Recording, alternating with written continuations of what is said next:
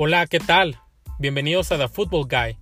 En este espacio vamos a hablar de fútbol americano, NFL, NCAA, fútbol americano en México, tocando los temas más importantes y relevantes en este deporte. Yo soy Fernando Rentería, acompáñame. Bienvenidos nuevamente a esta semana donde nuevamente el COVID está haciendo de las suyas. La semana pasada eh, les platicaba sobre las lesiones que estaban siendo un tema más impactante que el propio COVID. Bueno, pues yo creo que el COVID me, me escuchó porque vino y llegó, llegó con toda la NFL y ya se pospusieron varios juegos.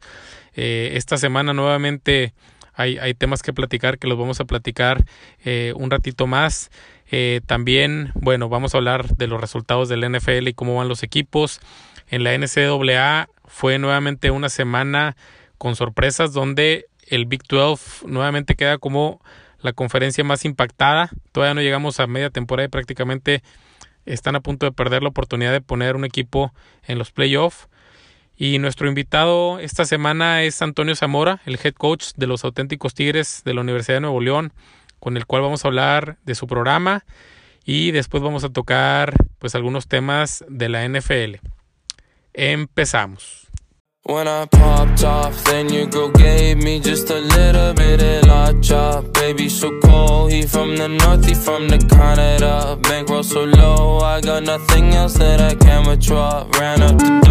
Y los Titanes vienen siendo noticia nuevamente. La semana pasada se tuvo que aplazar el juego que tenían contra los acereros. Bueno, pues esta semana el número total que había de contagiados era de 10 personas del staff y 10 jugadores. Y hoy miércoles dos jugadores más nuevamente dieron positivos, lo cual pone en riesgo el juego del fin de semana contra los Bills de Buffalo. Dos juegos bastante importantes tanto para los Titanes como para los Bills y los acereros se están viendo impactados ya que estos tres equipos pues eran serios contendientes a ganar sus divisiones. Eh, el día 29 de septiembre la NFL, o bueno, no la NFL, los Titanes eh, dieron a conocer que tenían casos positivos eh, en su equipo y la NFL le pidió cerrar a sus instalaciones hasta que se pudiera probar a todos los jugadores y a todo el personal administrativo y pasara una, un, un, tiempo eh, de alrededor de cinco días que se tenía que dar para asegurar que pues el virus si alguien lo tenía apareciera eh, pues al día siguiente de que la NFL pidió esto y de que los titanes aparentemente pues cerraron sus instalaciones acaba de salir un reporte donde el día 30 de septiembre estaban varios jugadores de los Titanes, entre ellos el quarterback Tannenhill, eh, en una preparatoria entrenando. Entonces, bueno, pues esto es un tema serio, hay que ver qué hace la NFL, seguramente vienen algunas multas importantes. Como lo comenté también la semana pasada, pues no nomás creo que vaya a ser un tema eh, monetario, creo que también les van a quitar algunos picks porque tienen que poner en el draft, porque tienen que poner un ejemplo fuerte, ya que esta es una falta pues importante porque estamos hablando de la salud y, no solamente se tienen que cuidar ellos, sino también a los rivales. Eh, Stephon Gilmore de, de los Patriotas, eh, el cual es el eh, defensivo del año de la temporada anterior, también dio positivo eh, a, COVID. Hay una fotografía donde está él saludando a Patrick Mahomes, lo está abrazando al terminar el juego eh, de lunes. Entonces, bueno, pues esto hay que ver qué pasa con los, con los jefes. Eh, y bueno, se, genera una cadena aquí, un efecto dominó, donde va, va a tener que tener la NFL mucho cuidado en cómo lo maneja. Se ha comentado por parte de la liga que no tienen prisa en en, llegar al supertazón y con esto se refieren a que si tienen que poner dos o tres jornadas más al terminar la temporada, es decir, no, no terminar la temporada en la jornada 17 y si tienen que ir a la jornada 20 para que se terminen de jugar los juegos que se tienen que aplazar, así lo harán. Y bueno, pues vamos a ver, vamos a ver qué sucede con estos casos. Nuevamente es algo que ya esperábamos, esperamos que lo puedan eh, hacer bien, que los equipos también cumplan con su parte para que no tenga un impacto la temporada más allá de la que estamos teniendo en este momento. Y pasando ya a los juegos del fin de semana, tuvimos un juego donde se tuvo la mayor diferencia de edad entre los dos corebacks titulares de los equipos cuando los Chargers jugaron contra los Bucaneros. Brady de 43 años contra Herbert de 21 años, una diferencia, perdón, de 22 años, una diferencia de 21 años que es la más grande que se, que se ha visto y la verdad fue un, juego bastante bueno. Brady le envió cinco pases de touchdown a receptores distintos. Y bueno, creo que el problema eh, con Brady, a pesar de que está después de ese juego de Santos que se vio un poco eh, pues no en su nivel, ha tenido buenos juegos, sin embargo ya tiene que empezar a ajustar su, su, su, su tipo de juego. En los últimos seis juegos y esto es yendo a, también a dos juegos que jugó eh, con los Patriotas sus últimos dos juegos ha tenido cuatro pick six. Eh, en, en, los Bucaneros hay una jugadita que le están pidiendo que yo creo que ya no la pueden hacer. Yo creo que ya la deben de sacar del playbook porque es una jugada donde Brady rola hacia un lado y se para y cruza el balón completamente hacia el flat al otro lado. Y esta jugada dos veces ya van que se la regresan de touchdown. Evidentemente ya no tiene la fuerza para hacerlo, para hacerlo Brady y bueno, creo que Bruce Arians tiene que quitar esta jugada ya que pues los equipos la conocen y si no tiene la fuerza necesaria pues es muy sencillo que un esquinero a la velocidad que están pueda llegar a llevarse el balón. Entonces eh, yo creo que están eh, viendo esto, lo van a, lo van a, lo van a ajustar y por el otro lado Herbert creo que hizo un, un juego bastante bueno envió cuatro pases de touchdown y aquí lo más impresionante es que los pases de touchdown fueron a puros jugadores que ni siquiera han sido drafteados. Uno de ellos venía de la XFL, eh, otro de ellos estaba en el Practice Squad y otro pues fue un, fue un novato no drafteado, eh, drafteado eh, que firmaron. Y bueno, pues todo esto viniendo, como ya también lo comenté, con un coreback que parece que está en una película de adolescentes, eh, que es el típico coreback que se, que se, que se enamora de la niña eh, nerd, pues prácticamente así se ve, ¿no? Se ve bien chavito, pero lo está haciendo bien, ah, tiene muchas fallas, pero se ve un futuro bueno si es que lo saben llevar porque se le está viendo bastante carácter al muchacho, ha respondido, aunque no ha pues ganado los partidos eh, cerrados, ha hecho, ha hecho frente a equipos contendientes y lo ha hecho bastante, bastante bien. Y los que no han hecho frente a lo que se les ha puesto enfrente es la defensa de Dallas, que aceptó 508 yardas y 41 puntos de los Browns. Esta eh, defensiva pues no tiene, no tiene un, líder, realmente tiene jugadores muy buenos, sin embargo no hay alguien que, que se vea como, como el jugador que, que, jala o que ancla la defensa. Eh, ya hay preguntas si Mike McCarthy era la solución o no. Y bueno, hay un tema eh, importante que está sonando y es que McCarthy cuando lo contrataron trajo a Mike Nolan como su coordinador defensivo y Mike Nolan tuvo su último trabajo como coordinador defensivo en los Falcons en el año 2014 y esa defensiva quedó, en último lugar de la liga. Y a partir de ahí ya nunca tuvo un eh, trabajo como coordinador defensivo, simplemente fue coach de posición hasta esta oportunidad. Y aquí viene lo importante. Cuando Mike Nolan llegó a ser head coach fue con los 49 de San Francisco del año 2005 al 2008 y su coordinador ofensivo era Mike McCarthy. Entonces se habla de que hay una amistad bastante fuerte y esta es la razón real por la cual le dio la oportunidad como coordinador defensivo cuando ya nadie más lo estaba haciendo. Y es evidente que la defensiva de Dallas no puede parar a nadie. Los Browns es un equipo lleno de estrellas, sin embargo, que había tenido muchas, muchas complicaciones y el domingo parecía que estábamos viendo a, Patrick Mahomes y a los jefes de Kansas en lugar de los Browns. Eh, una corrida donde, donde Beckham parece que va a perder 10 yardas y al final termina siendo un touchdown de, de 50 yardas. Entonces, pues esto, esto no es posible. En general, la división este, la conferencia donde está Dallas, la verdad es que es un basurero. Las Águilas han sido una decepción toda la temporada. La semana pasada se les criticaba bastante porque prefirieron ir por un empate contra los bengalíes. Contra los bengalíes no puedes ir por un empate, es un equipo malo. Siempre tienes que ir a ganar aunque estés en tiempo extra. Y si pierdes, si pierdes el juego tratando de ganarlo, es entendible, pero el, pero el, pero el despejar faltando 15 segundos para no perder el juego en lugar de arriesgarte y aventar un Hail Mary o dos jugadas grandes eh, tratando de ganar el juego, pues así lo hicieron, se fueron a lo seguro, fueron muy criticados y ahora lo irónico es que ganaron su juego este fin de semana, no habían ganado ningún juego y ese empate de la semana pasada tan criticado los pone en primer lugar de la división. Así de mala y patética está la división este con los gigantes, con Washington que ya eh, sentaron a su coreback titular y le van a la oportunidad a Allen para empezar. Eh, con, con las Águilas que, que, apenas le ganaron a los 49, es un juego bastante peleado, y con Dallas que parece ser en el papel que tiene un muy buen equipo, sin embargo no pueden parar a nadie. Y Dak Prescott está poniendo números eh, como no se los esperaba Jerry Jones, ya que pues con estos números que está poniendo se va a sentar a, firmar un contrato nuevo y está poniendo números récords, no creo que era lo que quería Jerry Jones, sin embargo es lo que está sucediendo en Dallas y tienen que eh, pues ajustar rápidamente porque el castillo se viene abajo rápido. Y hablando de los Browns, por primera vez en 19 años tienen un récord de 3 ganados y un perdido.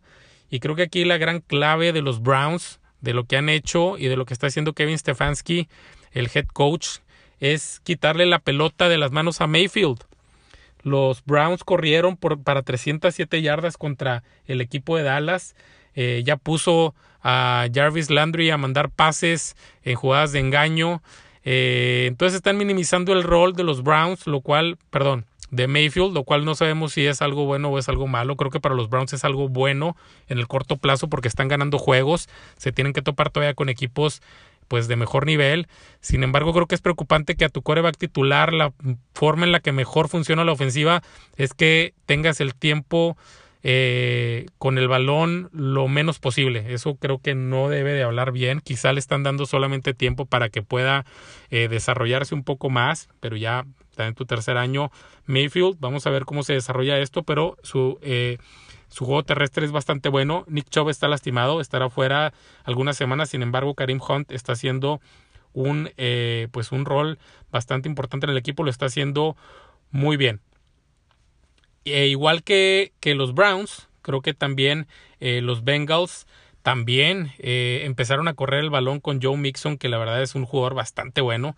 Es un jugador que jugó en la Universidad de Oklahoma y que siempre ha sido un jugador bueno, es un jugador joven. Sin embargo, no le estaban dando tanto la bola y le estaban poniendo la responsabilidad completa a Joe Burrow, que es un, que es un novato y que no puedes poner eh, tanta presión en un coreback que apenas está aprendiendo el juego y que tardan temporadas los corebacks por todo lo que tienen que analizar en poder entender completamente el juego. Pusieron a correr a, a Joe Mixon y fue bastante bien. Hizo 181 yardas totales, anotó tres veces y creo que esta es una buena fórmula para poder quitarle la presión a Burrow y que pueda irse desarrollando eh, poco a poco con más calma y también que le pegue menos porque también, eh, como lo comenté la semana pasada, es el coreback que más sacks lleva en la temporada.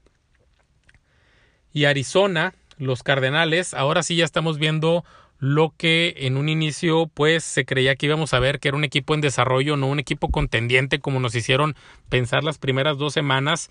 Las defensivas se están ajustando, Kyler Murray eh, ya no está corriendo como, como, estaba corriendo que parece Michael Vick, sigue siendo pues un jugador muy explosivo, sin embargo ya no se avienta o no se ha aventado esas corridas tan grandes, creo que ya están empezando a entender su juego, estaba parecía que iba a ser uno de los favoritos para el MVP en la en la liga y bueno pues ahora ahora no es así. Ya la semana pasada o esta semana tuvo tres eh, intercepciones.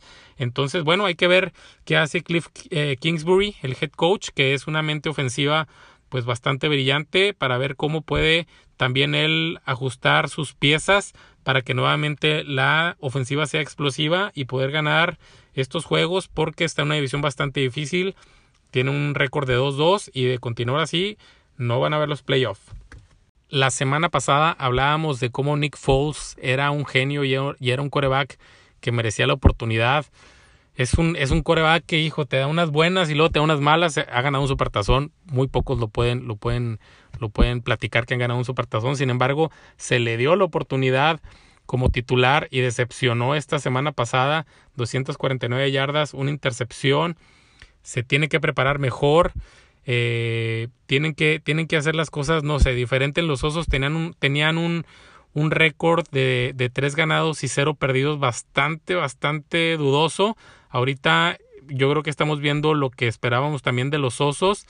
Creo que Nick Foles debe de aprovechar su oportunidad y tiene que ser rápido porque de no ser así, los osos van a buscar un coreback en la temporada baja. Y los que están buscando, hablando de buscar, pero a un head coach, son los Tejanos, que finalmente corrieron a Bill O'Brien, que ya tenía tiempo de más, un, un, head coach que aparte era el GM, el, el, gerente general, y creo que el trabajo de coach no era tan malo, pero para gerente general sí hizo bastantes movimientos malos, se peleaba mucho con los jugadores, eh, se deshizo de, de, de, de Andre Hopkins y Jadeveon Clowney a cambio de Kenny Stills, eh, Laramie Tonsil y aparte no tiene picks en este, en este draft, ni de primera ni de segunda ronda por los movimientos que ha hecho. El equipo no ha ganado un juego. Eh, de Sean Watson no lo puedes desaprovechar, es un, es un, es un coreback que tienes que aprovecharlo cada temporada y bueno, pues esta temporada ya está perdida. Entonces decidieron correrlo y están buscando tanto un nuevo GM como un nuevo head coach. Los Tejanos que la verdad es que tienen equipo para más. Eh, es un equipo que hasta cierto punto pues era un equipo bueno, era un equipo que pasaba playoff, pero nunca pasaban de la primera segunda ronda. El año pasado se quedaron cerca, sin embargo pasó la planadora de Kansas City y les pasó por encima, anotando si no me equivoco 51 puntos seguidos. Y tienen que hacer algo, tienen que hacer algo rápido ahí. Creo que el primer paso fue el adecuado de sacar a Bill O'Brien. Y algunos puntos relevantes de la NFL, Kansas City es el primer equipo en la NFL que en cuatro años seguidos gana sus primeros cuatro juegos.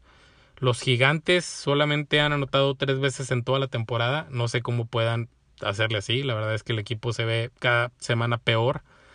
Los leones han tenido en sus tres derrotas de esta temporada ventaja por más de dos dígitos y las han dejado ir. También yo creo que Matt Patricia lo deben de correr. Y vamos a ver qué nos depara esta semana. Eh, en el Instagram, en el Instagram de, The Football Guy puse también una encuesta sobre eh, cuáles son los ganadores hasta el primer cuarto de la temporada que acaba de terminar, el MVP, el jugador defensivo del año, quién va, quién va liderando. Entonces los resultados los pueden encontrar en el Instagram de este podcast. La NCAA, toda una montaña rusa, todos los sábados esta temporada ha traído bastantes sorpresas. Hay equipos como Alabama que despedazó a Texas A&M, Georgia hizo lo suyo con Auburn, hicieron lo que se esperaba de ellos, pero hubo sorpresas. Creo que el gran perdedor es el Big 12 nuevamente. Texas, que estaba rankeado, perdió contra TCU en el último minuto, eh, a punto de anotar, perdiendo por cuatro puntos. Eh, su corredor le dan la bola en la, en la yarda 2 y se estira tratando de llegar a la, la anotación y le tumba la pelota y le agarra TCU y se termina el juego son errores mentales, son errores que no hace Alabama, no puedes arriesgar la bola en esa yarda. Y creo que esto es lo que separa a los equipos realmente buenos y contendientes y que año a año, año con año, están peleando por los campeonatos como Clemson y, Alabama, eh, Ohio State, contra otros como Oklahoma, como Texas, como Michigan, donde se ve que, que no hay la disciplina que tiene que tener un equipo de primer nivel. Eh, empiezan los jugadores a, a, hacer, eh, tratando de hacer jugadas este, especiales, espectaculares, y, no es así, no es la forma en la que se gana, no contra equipos élites. Oklahoma perdió por segunda vez ahora contra Iowa State, lleva dos semanas perdidas contra equipos de la conferencia, bueno, están enfrentando por los equipos de la conferencia, pero eh, contra equipos que no están rankeados, entonces Oklahoma ya con dos juegos perdidos está prácticamente fuera de los playoffs. Em, si pierde Texas, que va contra Oklahoma esta semana en lo que se le conoce como el Red River Rivalry, eh, también va a quedar fuera de los playoffs porque un equipo con dos perdidos no va a pasar a los playoffs teniendo equipos tan fuertes como Alabama, Georgia, Clemson, Notre Dame está jugando muy bien, la Universidad de Miami está jugando muy bien, que bueno, pues ahí con entre Clemson y, Miami y, y, Notre Dame se va a eliminar alguno de ellos. Georgia seguramente también eh, con Alabama pues van a terminar siendo eliminados algunos de esos equipos. Está la Universidad de Florida también en el SEC, Oregon está por jugar, Ohio State está por jugar, Penn State, todos estos son equipos que están eh, listos para el playoff y con dos juegos perdidos no va a llegar un equipo a los playoffs. El Big 12 tiene que replantear cómo está haciendo las cosas. Eh, por ejemplo, la Universidad de LSU le ganó a Memphis, que estaba rankeado como número 25 Memphis el eh, SMU no ha perdido y Shane Bushell, que es el quarterback de SMU, que estaba en la Universidad de Texas y que había ganado la titularidad en la Universidad de Texas, eh, le quitaron esa titularidad para darse a Sam Ellinger. Él se cambia a SMU y ha tenido dos temporadas. La temporada pasada solamente perdió un juego. Esta temporada va invicto y está jugando bastante bien. Quién sabe si le dieran a escoger, ahorita a la Universidad de Texas los dos quarterbacks con quién se quedaran. Sam Ellinger está jugando muy bien. Sin embargo, creo que pasa mejor la bola eh, Shane Bushell. Eh, pero bueno, esto, esto pasa en el fútbol americano colegial, es una semana importante, eh, ya que Clemson se enfrenta a Miami, que los dos en este momento son contendientes. Eh, Texas, nuevamente lo repito, contra Oklahoma, que es un juego de morbo, porque si pierde Texas queda prácticamente fuera de los playoffs, y si le gana a Oklahoma, bueno, pues va a tener una diferencia considerable contra Oklahoma, donde Oklahoma siempre ha sido el equipo en los últimos años que queda campeón de la conferencia mientras Oklahoma no ponga una defensa decente en el campo, no va a pasar nada con ellos.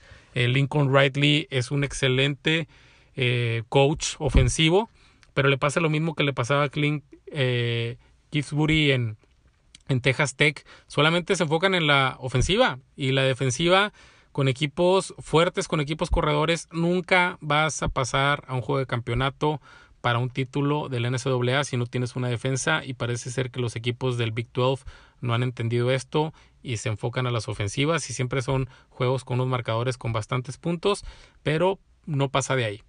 Eh, entonces vamos a ver cómo, cómo va esta semana, cómo corre esta semana. Se empiezan a separar los contendientes de los pretendientes.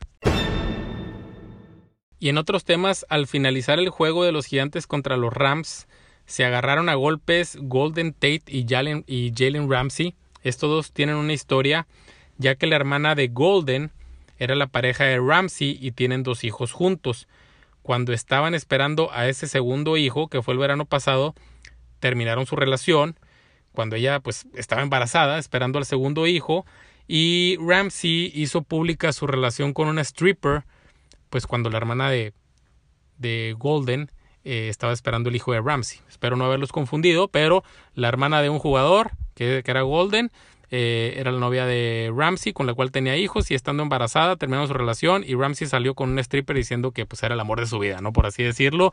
Y terminando el juego, pues se dieron de golpes, y se dieron de golpes sin casco, y fue una pelea aparentemente una pelea a puño limpio entre los dos jugadores. Había muchos jugadores en el campo, lo que es increíble y que todo el mundo no nos explicamos cómo es que sucedió. Es que durante un partido de fútbol americano debe haber 40 o 50 cámaras alrededor del campo y no hubo una sola cámara que pudiera captar la pelea entre estos dos jugadores. Nomás se vio toda la melee, cómo estaban jalando los jugadores.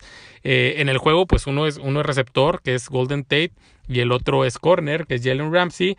Eh, se enfrentaron y la mejor parte se le llevó Ramsey, ya que Tate solo, solamente tuvo cuatro recepciones para 20 yardas. Y también se habla que una vez que se terminó la, la pelea y los separaron y cada quien se fue eh, pues a su vestidor, Ramsey se fue afuera del vestidor donde estaban los gigantes y estuvo esperando a Tate, el cual nunca salió. Así que en todos lados se dan estas historias de telenovela. Esta semana quería poner en la dinámica para ganarse el casco oficial del equipo de su elección el juego de los Titanes contra los Bills que parecía bastante cerrado, sin embargo no sabemos si vaya a haber ese juego, si se vaya a, poner en otra fecha, entonces vamos a irnos con el juego entre los Colts y los Browns, equipos con tres ganados y un perdido, este es el que vale puntos doble. Ánimo para los que empezaron tarde, hay mucha temporada y hay semanas como la pasada donde estuvo bastante complicada y muy pocos pudieron ganar puntos. Eh, no mucha gente le tuvo fe a Cincinnati, entonces eh, ánimo a participar.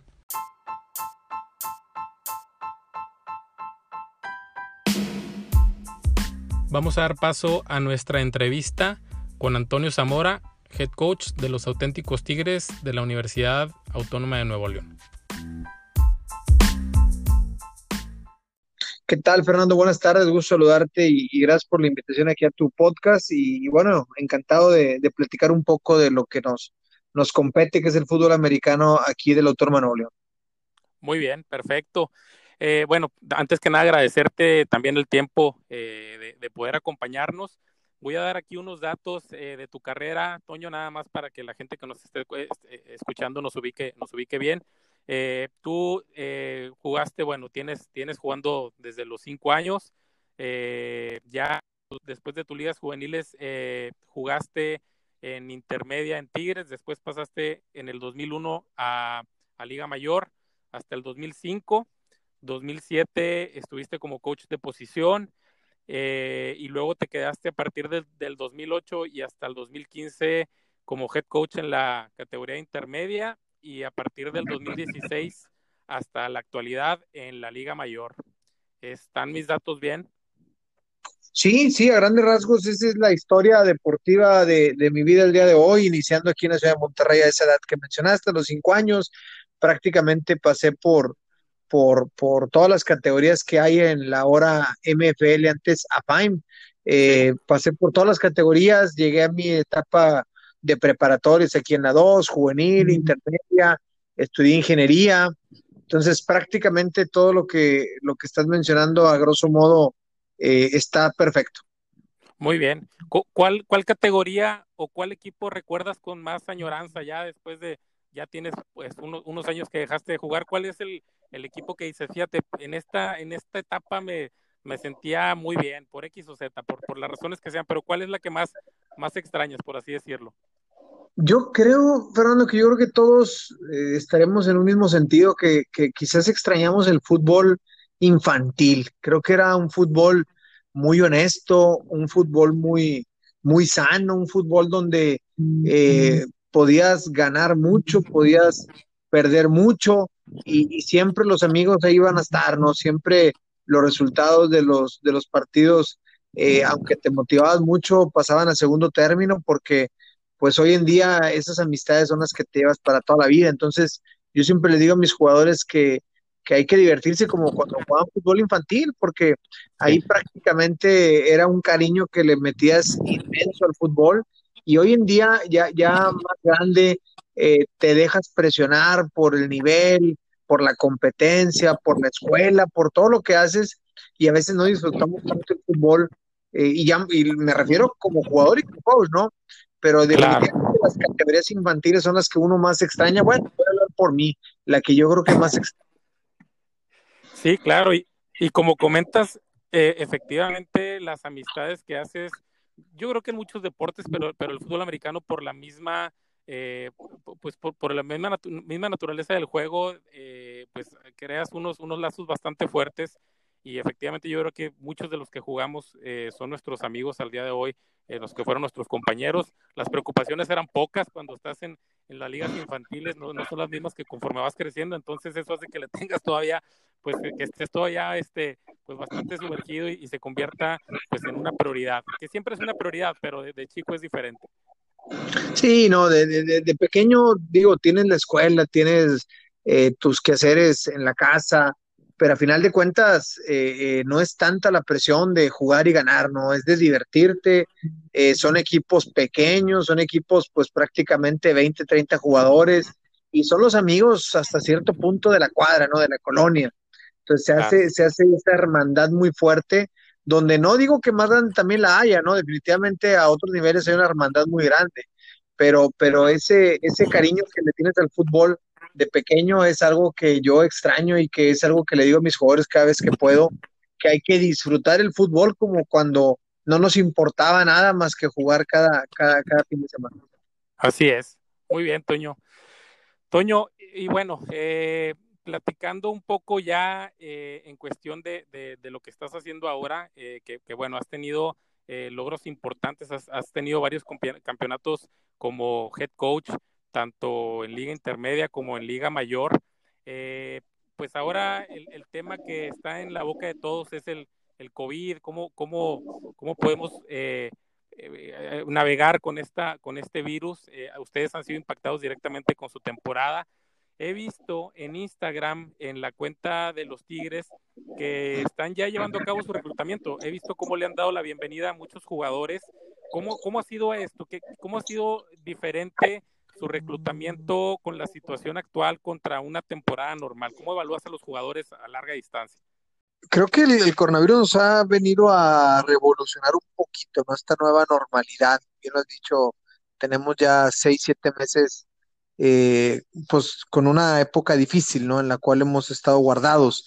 Eh, efectivamente, hemos en la actualidad, estos últimos días hemos dado la bienvenida a algunos atletas, donde yo creo que estos atletas todavía no son impactados por el tema de COVID, porque hay que recordar que esto eh, empezó en marzo, abril, y para esas fechas ya los teníamos apalabrados.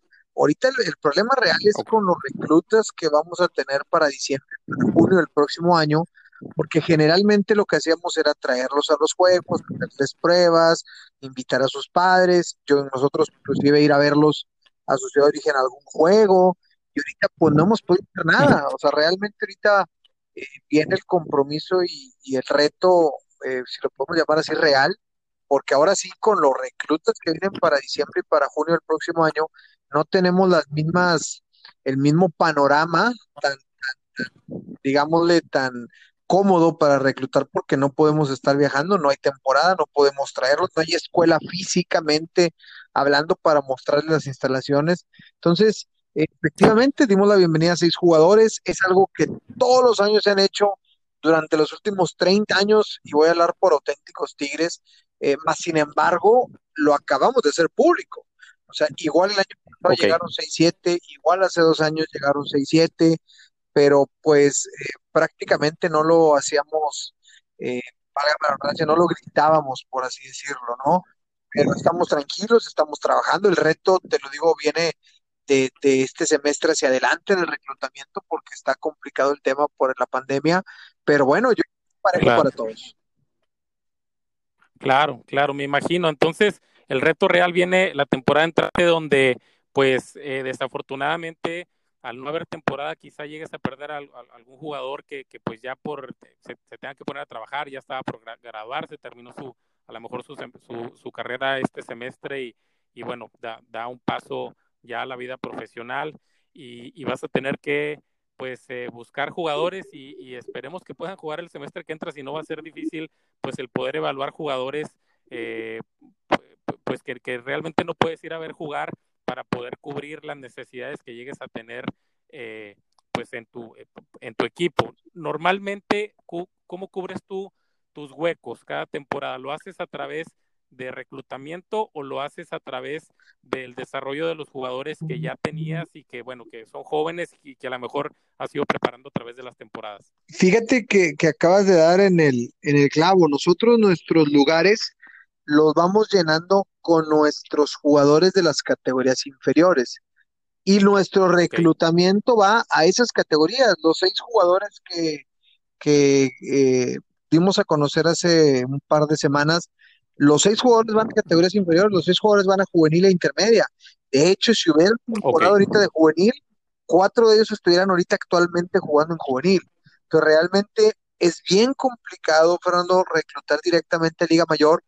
¿Por qué? Porque Nonefa Liga Mayor empieza a los 20 años.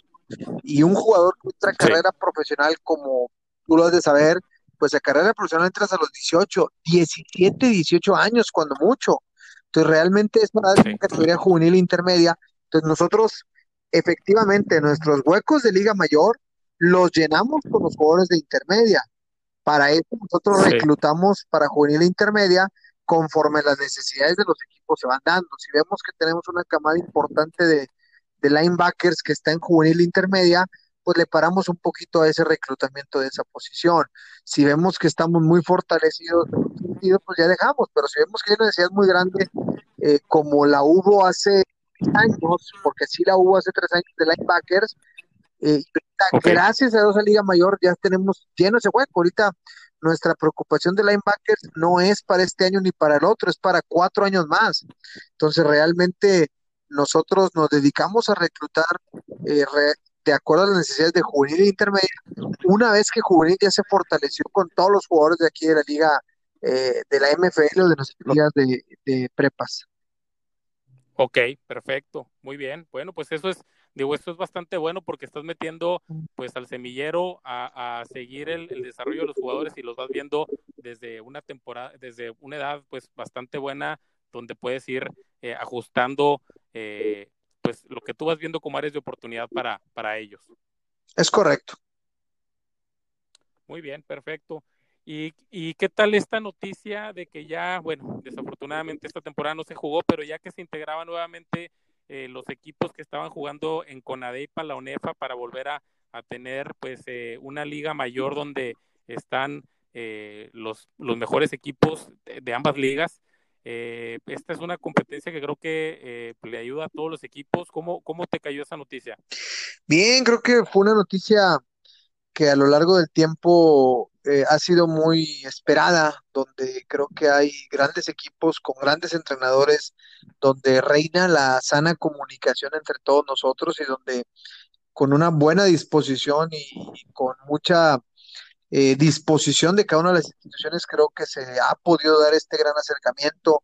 Definitivamente la temporada 2021 era muy esperada, es muy esperada, y por estos temas eh, de la pandemia, desgraciadamente, pues bueno, ahorita tendremos que esperar un año más, pero definitivamente creemos que el 2021 se, se pueden venir cosas muy interesantes con esto que tanto hemos esperado y que esperemos que la temporada sea, sea muy grande para todos.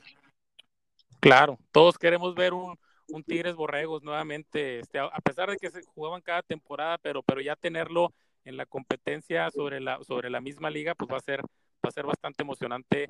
Eh, pues en mi caso, que estoy aquí en Nuevo León, este, pues va a ser, va a ser algo bastante, bastante interesante para todos. Es correcto, definitivamente son, son grandes duelos, son grandes instituciones, todas las que eh, vienen de CONADEIP, todas las que estamos en ONEFA, instituciones de una gran historia, eh, eh, académica y obviamente deportiva. Entonces, definitivamente creo que es una temporada muy fuerte, con más de 30 equipos, con un gran nivel, pero sobre todo con, con una sana relación tanto dentro y fuera del campo, que es como debe ser el fútbol. Claro, así es. Todo se queda en el campo, es un deporte, hay que tratar de ganarlo, pero ahí queda, no, no, no, no hay, no hay una, no, no, no, no traspolarlo ya a un tema personal. Es correcto, todo es en una sana relación, una, hay una gran amistad eh, eh, fuera del campo, pero bueno, dentro de ella estamos luchando con el mismo objetivo que es, que es ganar el juego. Perfecto, muy bien. Toño, y pasando un poco a la NFL, ¿cuál es tu equipo en la NFL? ¿A qué equipo le vas? Fíjate que yo soy vaquero, soy vaquero de Dallas, soy desde pequeño eh, tenía cierto cariño y afecto hacia el equipo de la estrella solitaria. Obviamente en aquellos tiempos pues no había mucha, mucha difusión de tantos equipos como ahorita en la actualidad y las redes sociales y toda la internacionalización lo, lo, lo tiene así. Y en aquel tiempo pues había seis, siete equipos que prácticamente se van y uno de ellos eran los vaqueros, que bueno, ahorita eh, no estamos en el mejor momento, pero estoy seguro que con un gran coreback que creo que ayer tuve la fortuna de ver que, que va en primer lugar Prescott en yardas y creo que eso no es un reflejo del equipo en esos momentos, tenemos una gran posibilidad de mejorar eh, semana a semana. Fíjate que los, los, los vaqueros están en una posición bastante peculiar porque a pesar de que al, al, al, día de hoy pues se puede considerar una decepción ya que solamente han ganado un juego y han perdido tres, eh, no, no es un equipo que pertenece eh, en, en, ese, eh, con ese récord porque son, es un equipo que mete, no sé, cuál es el promedio, 37, 38 puntos por juego, es un equipo emocionante, es un equipo lleno de estrellas, sin embargo, eh, efectivamente está faltando algo y en este caso, pues evidentemente es la defensiva, eh, donde hay que, donde tienen que trabajar bastante, eh, pero sí, yo creo que también eh, hacia el futuro de la temporada, si logran ajustar algunas cosas, pues tienen el poder ofensivo para poder competirle a cualquier equipo y el, el, último que tenga la bola es el que va a anotar y es el que puede ganar el, el partido. Sí, no, la verdad es que es una ofensiva impactante, una ofensiva con un gran corredor como Siki Elliott, con una muy buena línea ofensiva, eh, con un par de receptores que uno de ellos está en el top 5 ahorita en yardas y, y, y CD Lamb que esta semana pasada tuvo un gran juego. Entonces, estoy seguro que la ofensiva va a mejorar todavía más, donde las tuercas se tienen que ajustar es con la defensa, que definitivamente un equipo que mete más de 30 puntos eh, eh, debe de ganarlo y, creo que con los vaqueros no se ha dado por ese lado el, resultado, pero estoy seguro que, que, las tuercas están apretando, estoy seguro que vamos a mejorar, eh, pero porque bueno, la temporada es muy joven todavía, eh, prácticamente con, con cinco juegos que vamos, perdón, con cuatro juegos que llevamos en esta semana, con esta quinta semana yo espero que las cosas mejoren. Perfecto, muy bien. Y llegando ya a pues una, una cuarta parte de la temporada después de los primeros cuatro juegos, ¿quién consideras tú que es el MVP en este momento? Híjole, la verdad de como MVP, creo que Mahomes tiene grandes posibilidades de podérselo llevar, es un gran jugador, pero quien ahorita la verdad me sorprende mucho cómo lo está haciendo, cómo está jugando, cómo está llevando un equipo que muchos pudieran creer que es un equipo sorpresa, pero no lo es, es eh, Josh Allen, que es el quarterback de los Bills, que la Sí. verdad es que eh, es un quarterback muy completo, eh, quizás de, de no muchos reflectores, pero que hoy por hoy están haciendo las cosas de manera formidable. Considero que tanto eh, Josh como Mahomes pudieran llevarse al, al, al, destacado premio de jugador más valioso de la temporada. Fíjate que yo creo que efectivamente es el caballo negro en este momento. Evidentemente, pues están los nombres comunes como Rogers, Mahomes, que pues desde que entró a la liga es una superestrella. Eh, también este Russell Wilson lo está haciendo bastante bien. Sin embargo, efectivamente yo creo que Josh Allen eh, pues tiene un brazo súper fuerte y aparte no tiene miedo. la, juventud yo creo que hace que, que, que, que no, pierda esa, ese, ese, pequeño miedo. Es que, bueno, tampoco creo que lo tengan los otros corebacks, claro. pero hay algo, tiene algo como de, de joven, de este que, que asemeja que, que, pues es un jugador bastante emocionante. Entonces, creo que sí, creo que ese es el caballo negro. Sí, no, definitivamente es, es, es un gran equipo, aparte los Bills de Buffalo, que, que buena, te repito. Una buena competencia los Bills, vamos a ver qué sucede en, el, en los siguientes partidos. Eh, en defensivo del año. Fíjate que, que como defensivo del año, ahorita me tocó ver hace un par de semanas, esta última pues no tuvieron participación eh, los aceros de Pittsburgh, pero hay un par de jugadores por ahí que me llaman mucho la atención, que tienen estadísticas muy buenas. Eh, uno de ellos es TJ Watt, el hermano menor, eh, que es linebacker de Pittsburgh, y un safety también de ellos, que es Minka Fitzpatrick, que es un safety que tiene sí. un buen número de intercepciones, que es rápido, llega muy bien a las zonas, tiene eh, una manera de llegar a la, la, la, línea de scrimmage a la hora de taclear, tiene una muy buena efectividad en el uno contra uno y obviamente es una seguridad increíble estando como último hombre de, de esa defensa. Digo, hay, hay, más jugadores obviamente, pero eh, aunque son mis rivales naturales, ¿no? Los Pittsburgh, los de Pittsburgh, yo la verdad reconozco mucho este par de jugadores digo, sin menospreciar ningún otro, creo que van por un muy buen camino. Fíjate que Fitzpatrick, desde el año pasado que, que llegó eh, a los acereros eh, de los Delfines, le cambió completamente la cara a la defensiva, que era una muy buena defensiva. Sin embargo, este último ingrediente creo que la llevó a un nivel bastante alto, es de las, no sé, top 3, 4 defensivas de la NFL.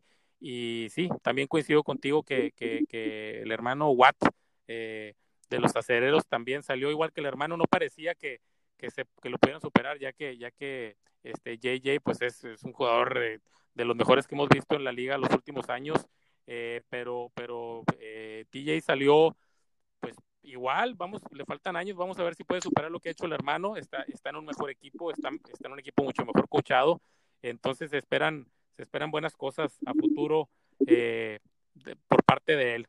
Perfecto, muy bien. yo, yo agregaría quizá a Aaron Donald, eh, que, que, parece ser que siempre está presente en todas las jugadas defensivas eh, de los Rams y también creo que Miles Garrett.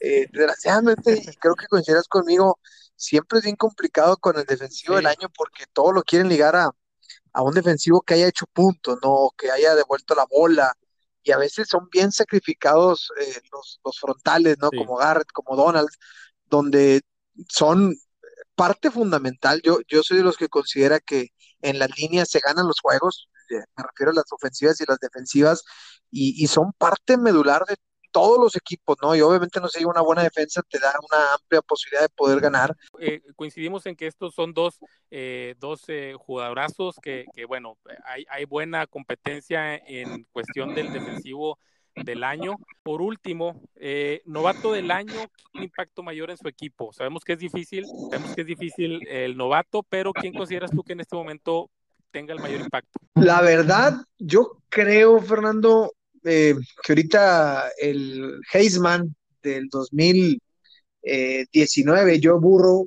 creo que aunque no, no, no tiene todavía el impacto en victorias en su equipo, porque si no me equivoco van uno, un ganado, inclusive creo que un empatado al día de hoy. Creo que ha tenido muy buenos números, creo que eh, no ha ganado a lo mejor todavía lo que debería ganar como equipo, no por culpa directamente de él.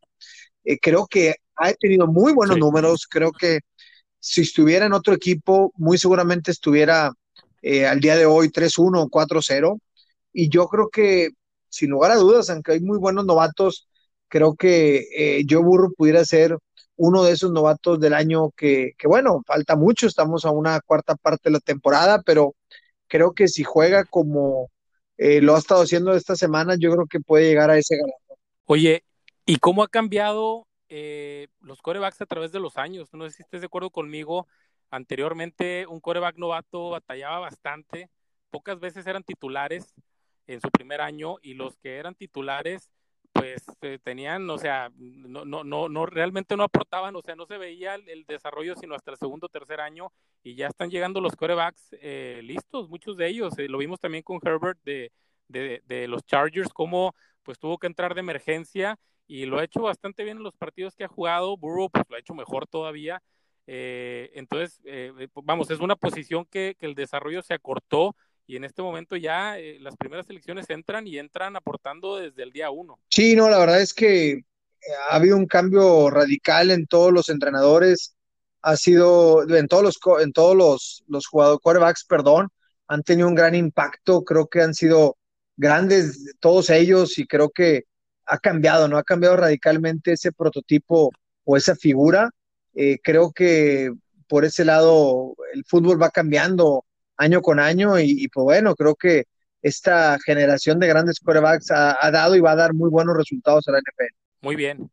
Toño, ¿cuál es tu proyección eh, para el Supertazón? ¿O a quién consideras dos equipos de la Conferencia Nacional, dos equipos de la Conferencia Americana que consideras que en este momento los ves tú como los fuertes contendientes para llegar al Supertazón? Eh, la verdad creo que en la Nacional, hoy por hoy, Seattle y Green Bay están jugando un gran nivel, están jugando un nivel formidable, con, un, con grandes líneas, con un gran equipo.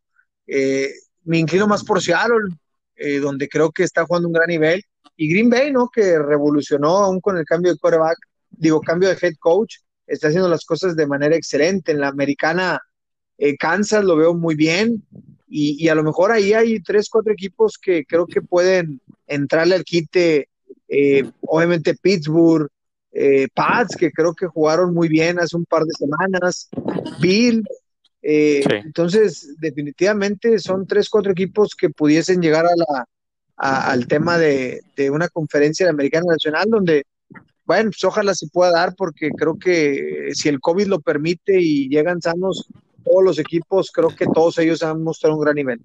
De acuerdo. Eh, y, y parecía que los Cuervos y Kansas eran, estaban muy separados en la americana del resto, sin embargo, después de ver a Kansas y a los Cuervos jugar, pues creo que los Cuervos tienen competencia con todos esos equipos que mencionas, va, está un poco más nivelado, porque efectivamente en, en la nacional eh, Green Bay y Seattle se ven muy por encima del resto.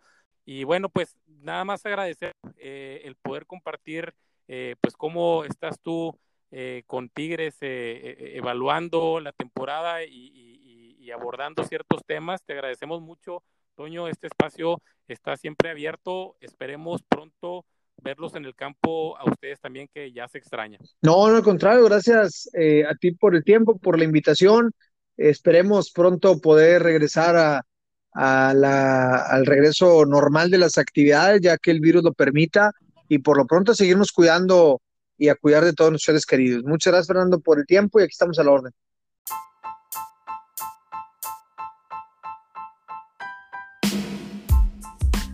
Muy bien, les agradezco el tiempo de escucharnos.